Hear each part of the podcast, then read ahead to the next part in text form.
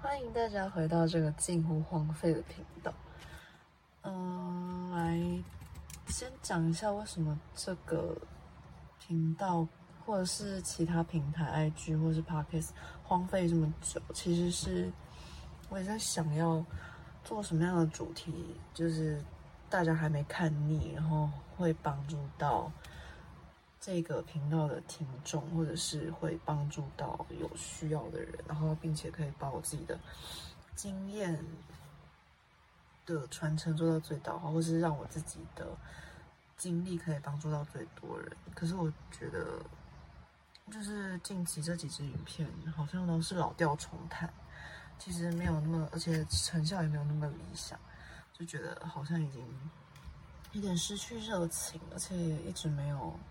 什么更新的动力或是灵感，所以就是，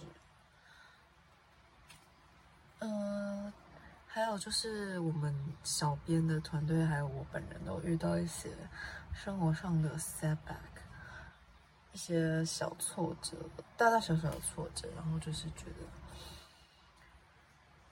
更加的无力，无力感更加的严重，所以就是更新一直都是处于已经。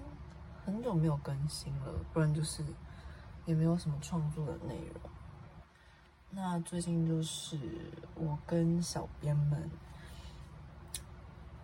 在就是建立在我们自己生活上遇到共同的难题下，有分别就是分享一些我们自己各自的领悟这样子。然后今天就想说做成一支影片来跟大家分享。好，就如标题所见，在失败感情中，我学到的是，其实我们学到的是，就是不止，这是不止一个人的经验累积。然后也顺便就是，不要让你们看出来哪一个失败的感情是我自己本人经历，因为我实在是不想提这段失败的感情。对，那我们就开始。我会跳着讲，我会把我跟小编之间失败的感情经历以及我们的领悟分分散着讲，这样大家就比较不容易看出来是谁经历了这么失败的感情。嗯，不要总是对别人太好，如果总是不顾一切对另一半好，在分手之后，你只会觉得自己像舔狗。不要以为泰勒斯歌词里面的浪漫会发生在自己身上。泰勒斯是女神，我们是凡人，而且歌词是一种艺术，所以歌词里面的爱情是理想化的。不要以为现实世界会有很久的浪漫爱情，在现实世界遇到的浪漫，通常都只是代表对方很渣，或是你正身处于一段速食爱情。只有速食爱情会是激烈的，然后。重口味，然后让你就是沉醉其中。但其实，我觉得真正理想那种隽永的爱情，应该是比较淡一点，然后它比较长远、细水长流的概念。不知道怎么讲。不要以为自己都知道对方的需求。如果对方根本不需要你去做一些多余的事情，这样只会让人家觉得你很烦。对方第一次说不用，可能是说说，如果说不用两次以上，那就不要再去急迫。不要觉得自己好像很懂对方真正需要的是什么，你又不是他。而且，如果他没有跟你说他需要，或是他已经明确跟你说他不需要，你就不要不要自己代入感那么强。不要把自己的脑补投射在对方身上，爱上自己的幻想是一件非常痛苦的事。不要对爱情的迹象捕风捉影，也不要无视旁观者的告诫，不要无视旁观者的劝诫。如果一切客观因素都指向他不喜欢你，那他就是不喜欢你，非常简单。很多时候，我们爱的只是幻想出来的人，幻想他可能喜欢我。的时候，先找到可靠的证据，再沉浸粉红泡泡中也不迟。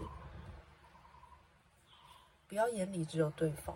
如果你整天就是无时无刻不想跟对方腻在一起，一开始可能还好，但如果久了，对方会开始觉得很烦。每个人都需要自己的空间，好吗？再来就是，如果眼中只有对方，那分手之后你就会只是一个没有朋友，然后自己用六的姿势卷在棉被里哭。虽然我自己是没有这样，但还是可以警惕一下。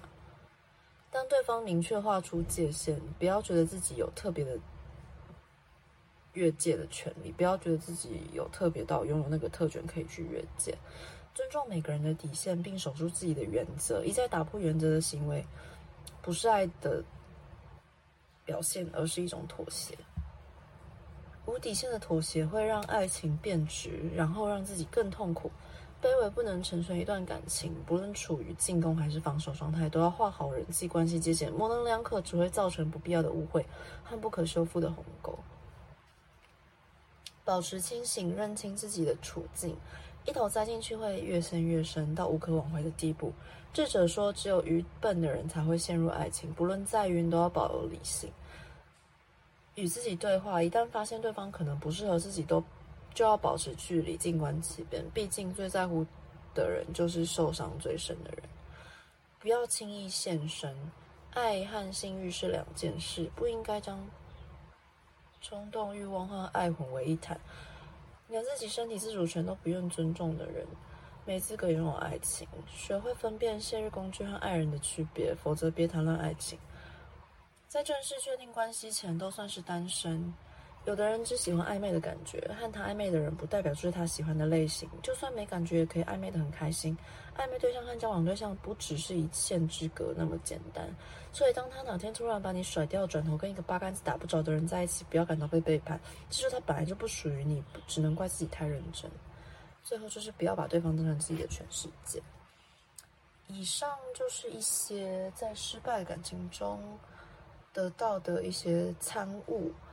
然后希望正陷入爱河的你可以有一些前辈的失败经历可以参考，然后不要轻易的陷入爱河，是一个非常不明智的举动。就是如果你真的一不小心陷进去的话，在这边祝福你们都能拥有幸福美满快乐的爱情生活。